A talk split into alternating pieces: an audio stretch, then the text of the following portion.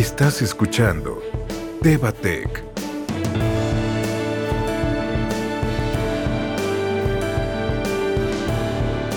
Realidad virtual como recurso para las ciencias de la salud. Hola querido auditorio, es un gusto volver a compartir este espacio con ustedes y hablar sobre los grandes avances científicos en el área de la salud. Hoy nos acompaña Miguel Guerrero, quien nos hablará acerca de las novedades en materia de educación en las ciencias de la salud. Miguel, te damos la más cordial bienvenida. Por favor, explícanos un poco acerca de este tema que tanto atañe a nuestra juventud. ¿Qué tal, Ale? Es un placer saludarles. Y como bien sabemos, hemos estado experimentando desde hace ya varios años un cambio como sociedad en diferentes áreas de nuestro entorno y la educación, por supuesto, no es la excepción. El día de hoy me gustaría comentarles en este podcast acerca del papel que juega la realidad virtual dentro y fuera de los salones de clase en la formación de los nuevos profesionales de la salud. Gracias, Miguel. En anteriores ocasiones ya hemos hablado del tema de la ciencia y la tecnología en la salud desde el ámbito de la investigación y el uso de algunas herramientas en la práctica. Pero ahora el enfoque es de las aulas, es decir, ¿se busca preparar profesionales de la salud expertos en tecnología? Sí, ciertamente, aunque todavía no explotamos al máximo el potencial de esta herramienta, realmente esto nos podría beneficiar en gran medida. Todos los días se trabaja para que la realidad virtual sea usada de manera cotidiana por los estudiantes en un entorno muy actual. Y sabes, ahora que lo mencionas de cierta manera, en lo personal me hubiera encantado hacer uso de esta tecnología en mi etapa como estudiante aprender puntualmente acerca de la realidad virtual, pero con base en ello, ¿qué sería lo más fascinante de esta como recurso didáctico hoy en día? ¿Nos podrías compartir? Claro, por supuesto. Mira, una de las cosas que más me gustan acerca de la realidad virtual es que permite recrear y explorar diferentes entornos, ya sean reales o ya sean ficticios. Y no solo eso, Ale, sino que también permite realizar poderosas intervenciones educativas que producen resultados duraderos a largo plazo. Creo que para entender completamente las implicaciones de esta herramienta, debemos de tomar en cuenta algo muy importante con respecto a la educación en materia de salud, que es la metodología de estudio por parte de los centros educativos, ¿cierto? Sí, sí, sin duda, Ale. La educación del personal médico y de enfermería se basa en el aprendizaje teórico dentro de los salones de clases, así como en las prácticas hospitalarias, donde los alumnos pueden desarrollar esta experiencia clínica que tanto buscamos. Ya veo.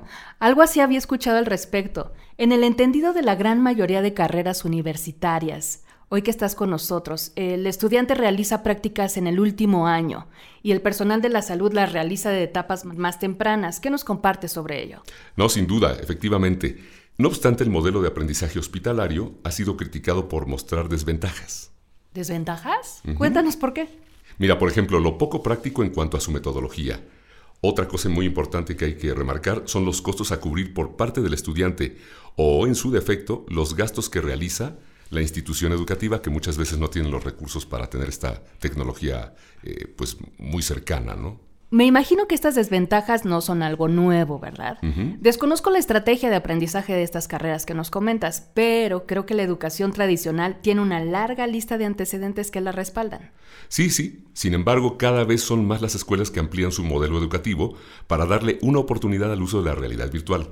Mira, por ejemplo, ¿sabías que para el año 2030 se proyecta que la economía será capaz de crear y sustentar cerca de 40 millones de trabajos nuevos? Estos relacionados nada más al área de salud. 40 millones de nuevos trabajos en el área de salud. Bueno, pues sí es una cifra impresionante. ¿Podrías ahondar un poco más acerca de este dato que nos compartes, por favor? Sí, claro, por supuesto. Mira, esta es una rama de particular interés para la implementación de los nuevos avances tecnológicos. Y en este punto, creo que es fundamental comprender a qué nos referimos cuando hablamos de realidad virtual. Por supuesto. Pues además tengo entendido que existen distintos tipos de realidad virtual, ¿verdad? ¿No es así? Sí, sí, sin duda. Tenemos por un lado la simulación basada en el uso de pantallas, la que nos dan los ambientes inmersivos y la que es apoyada por estos mundos virtuales que tanto nos gustan. Ok. Oye, pero ahí me surge una duda ahorita que nos comentas esto. ¿Qué tipo de realidad virtual se aplica en los juegos donde el usuario se pone un casco sobre la cabeza y se teletransporta, por decirlo así, a un escenario ficticio donde tienen que completar determinadas tareas? Mira, lo que estás describiendo, Ale, es más del estilo de ambientes inmersivos. Y hay una diferencia importante entre una cosa y la otra. La mayor diferencia que existen entre estos y las pantallas de realidad virtual es que con los ambientes inmersivos se puede producir una experiencia dinámica e interactiva que genera al espectador pues, esta sensación de estar viviendo la situación recreada eh, como en la vida real, digamos, ¿no? Tal cual lo mencionaste hace un momento. Oye, ¿y cómo sería esto aplicado al entrenamiento de los profesionales de la salud? Mira, por ejemplo, imagina un escenario con un paciente que presenta dolor de pecho. El alumno puede interactuar con dicho paciente y proceder a realizar el interrogatorio, el examen físico, el diagnóstico e incluso hasta el tratamiento. Wow, entiendo. Sería entonces más o menos como las prácticas hospitalarias de las que nos hablabas hace rato, pero con la ventaja de que el alumno no se tiene que trasladar hasta la clínica, sino que solamente se necesita conectar a su equipo de realidad virtual y listo. Exactamente, Ale, así es tal cual lo estás describiendo. Y esa es solo una de sus múltiples ventajas. Mira, podríamos decir que estamos viendo apenas, apenas, apenas ahí vislumbrando la punta del iceberg de una gran mina de diamantes. Ok, totalmente de acuerdo, Miguel. Y creo que hablo en nombre de nuestros escuchas cuando digo que tenemos mucha curiosidad por saber cuáles son todos esos beneficios que la realidad virtual puede ofrecer a nuestros próximos egresados de ciencias de la salud. Uy, mira, si yo te platicara, si yo te contara. Hay una larga lista de ellos. Mira, te los voy a enumerar así rápidamente. Número uno, los escenarios son repetibles. Eso quiere decir que los alumnos pueden cometer errores de forma segura y aprender de los errores a través de la práctica deliberada, evidentemente para mejorar todos sus desempeños y sus skills, ¿no? Sus habilidades. Oye, ¿y se trata de disminuir la presión a equivocarse y minimizar las posibilidades de que esto suceda en la vida real? Mira, justamente, eso es lo que nos lleva al punto número 2. La naturaleza inherente de la realidad virtual propicia un ambiente de juego y relajación que promueve el uso de esta tecnología por parte de cada uno de los estudiantes de una forma totalmente autónoma. Pues todo esto ha sido muy interesante y seguiremos platicando de ello y nos gustaría que nos platicaras si esto quiere decir que los alumnos entonces pueden adoptar más fácilmente este método de aprendizaje sin necesidad de que alguien externo los incite a utilizarla. Sí, correctamente. Mira, ¿a cuántos de nosotros, la verdad, no se nos hacía tedioso tener que estudiar y practicar lo que aprendíamos en la clase? Era como repetitivo y repetitivo y te cansaba, ¿no? Sí, sí. Con el uso de la realidad virtual, la práctica dejará de verse como una obligación para hacer una actividad que podríamos considerar como recreativa, más un juego, más lúdico, pero sin perder evidentemente estas cualidades educativas. Ya me imagino entonces a los alumnos, como en este tipo de laboratorios, no queriendo salir y dedicando horas y horas a su aprendizaje. Exacto. Oye, ¿y qué me dices del entrenamiento que se requiere para implementarla? ¿Se necesitan largas horas de estudio para entender cómo mejorarla? No, no, no, para nada. Mira, todo lo contrario. La gran mayoría de los programas son intuitivos y son relativamente rápidos de aprender. Incluso no es necesaria la presencia de un docente dentro de las sesiones para poder operarlos. Wow. Oye, y así como nos lo platicas, suena como si esta increíble tecnología no tuviera ni un solo punto en contra o ninguna falla, ¿es verdad? Mira, a pesar de que me emociona mucho lo que los dispositivos de realidad virtual pueden aportarnos, tampoco podemos decir que sean la herramienta educativa perfecta, no hay nada perfecto. Bien, pues seguimos disfrutando de esta charla y me gustaría, Miguel, que nos compartieras sobre todo los puntos en contra de esta realidad virtual. Sí, mira, Ale, esta tecnología, si bien ostenta muchas características que le hacen una opción bastante, bastante atractiva como propuesta educativa, evidentemente también tiene sus limitantes. Por ejemplo, uno de sus principales desafíos es el no poder adaptarse al 100% a todas las áreas de aprendizaje que requieren los profesionales de la salud. Ok, ¿como cuáles nos podrías compartir? Claro, mira, por ejemplo, los procedimientos como la intubación, que ha sido tan sonada últimamente, ¿no? Y tan importante. Exacto. Entonces, lo más factible sería que aquellas áreas que no pueden cubrir por el momento con la realidad virtual continúen siendo abordadas en las aulas o en su defecto en los hospitales. Exactamente, de hecho, hay otra cosa que los hospitales y la interacción con pacientes reales ofrece al estudiante, y esto es un punto clave y medular en todo esto, que es el contacto humano. Claro, y es básico. Me imagino entonces que no es lo mismo hablar con una persona que con un personaje digital creado a base de una computadora, ¿verdad? Así es, en efecto. Es importante tener en cuenta que los personajes de realidad virtual o estos avatars son controlados habitualmente por sistemas de inteligencia artificial. A lo mejor tenemos ya de asistentes a Siri o Alexa, pero nunca nos van a decir que nos quieren, como tantas cosas de empatía. ¿Y qué implicaciones tiene esto, Miguel? ¿Afecta de alguna manera las competencias que se desarrollan precisamente el contacto con el paciente?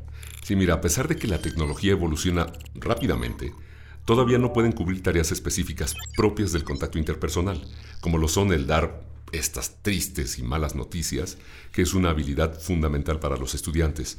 Y esto es debido a la complejidad del lenguaje y las expresiones faciales humanas, que pues nosotros conocemos comúnmente como las emociones, ¿no? Y eso es lo que nos hace completamente diferente a estas tecnologías, en esta sensación y sensibilidad. Entiendo, gracias por compartirlo.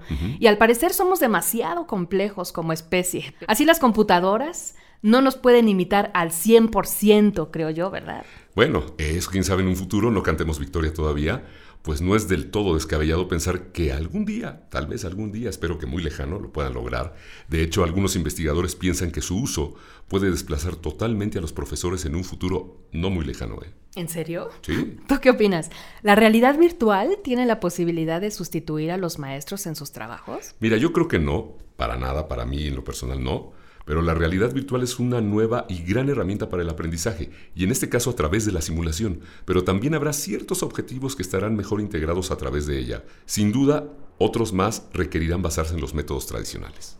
Me imagino. Y cuéntanos, ¿de qué depende esto? Pues mira, yo creo que el punto importante de, de, la enseñanza es el educador precisamente.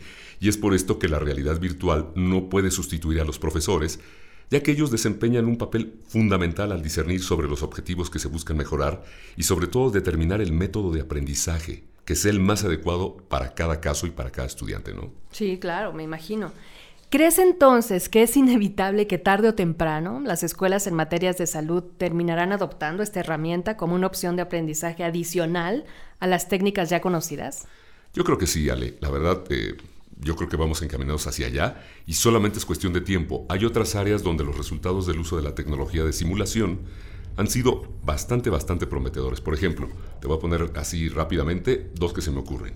La industria de la aviación y la industria de la milicia. Qué interesante, Miguel. ¿Nos podrías compartir cuáles son algunas de las ventajas que esta tecnología ha traído en estas industrias que nos comentas? Sí, mira, un ejemplo claro, la realidad virtual fue responsable de reducir en un 50% 50% la cantidad de errores humanos relacionados con los choques aéreos desde 1970. ¡Wow! 50%. Qué importante cifra cuando se trata de salvar vidas, ¿verdad? Claro, y es precisamente ese dinamismo de la simulación con realidad virtual lo que la convierte en un avance tecnológico que cada día nos abre más posibilidades para ayudarnos entre nosotros, y ya no solo como sociedad, sino también en un impacto global. A ver, ¿a qué te refieres con esto último? ¿Nos podrías dar un ejemplo, por favor? Sí, claro, Ale, y a todo el auditorio. Miren, mucho más allá de centrarse solamente en la educación individual, la realidad virtual ha comenzado a explorar escenarios, digamos, tipo multijugador. ¿Como los videojuegos te refieres? Sí, sí, claro, por supuesto. La realidad virtual hace posible que los alumnos puedan verse los unos a los otros, hablar, interactuar entre ellos y sobre todo interactuar con el paciente, ¿no? En estos mismos escenarios virtuales. Entonces podríamos decir que el paciente está siendo evaluado por distintos médicos y ellos intercambian visiones y opiniones distintas, ¿verdad? Eh, así tal cual como me lo estás comentando, Ale. Es más, podríamos decir que estamos viviendo el desarrollo del aprendizaje colaborativo en tiempo real con escenarios clínicos. La verdad que esto es algo nunca antes visto. Pues sí, nos has dejado impresionados con todos estos datos que nos compartes en esta charla. Y en resumen, las barreras del tiempo y el espacio desaparecerán para permitir que los estudiantes interactúen entre ellos a pesar de estar, literalmente, en polos opuestos del globo terráqueo.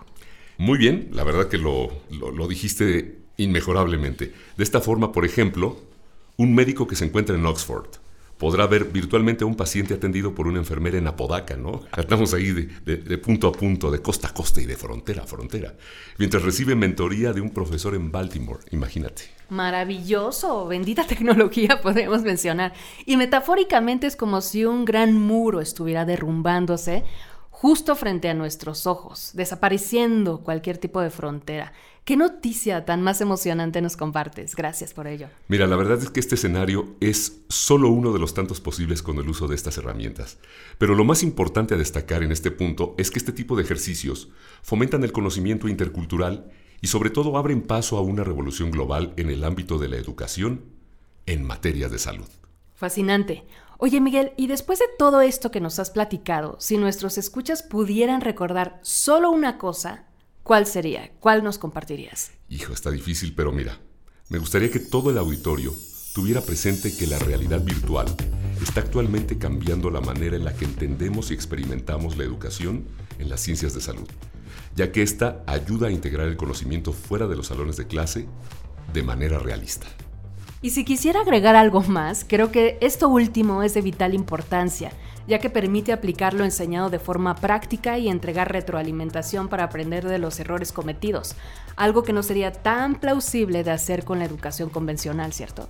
Precisamente, Ale, por esto que comentas, la verdad que no es de extrañar que en algún momento las instituciones educativas lo adopten como parte fundamental dentro de su oferta académica, cultural y tecnológica.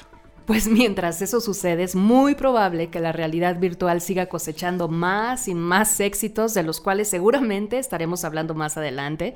Y bueno, con esto concluimos nuestro capítulo de hoy. Agradecemos a Miguel Guerrero por su brillante participación y sobre todo este énfasis en el conocimiento que compartió con nosotros sobre el impacto de la simulación con realidad virtual dentro de las ciencias de la salud. Gracias, Miguel. Un placer estar con ustedes. Hasta pronto. Y amigos, les invitamos a seguir conectados en esta plataforma para escuchar el próximo episodio en el que continuaremos hablando sobre los nuevos avances médicos y biotecnológicos en nuestra serie Tevatech, que es traída para ustedes por Laboratorios Teva. Gracias, yo soy Alejandra García y los esperamos en nuestra próxima emisión. Hasta pronto.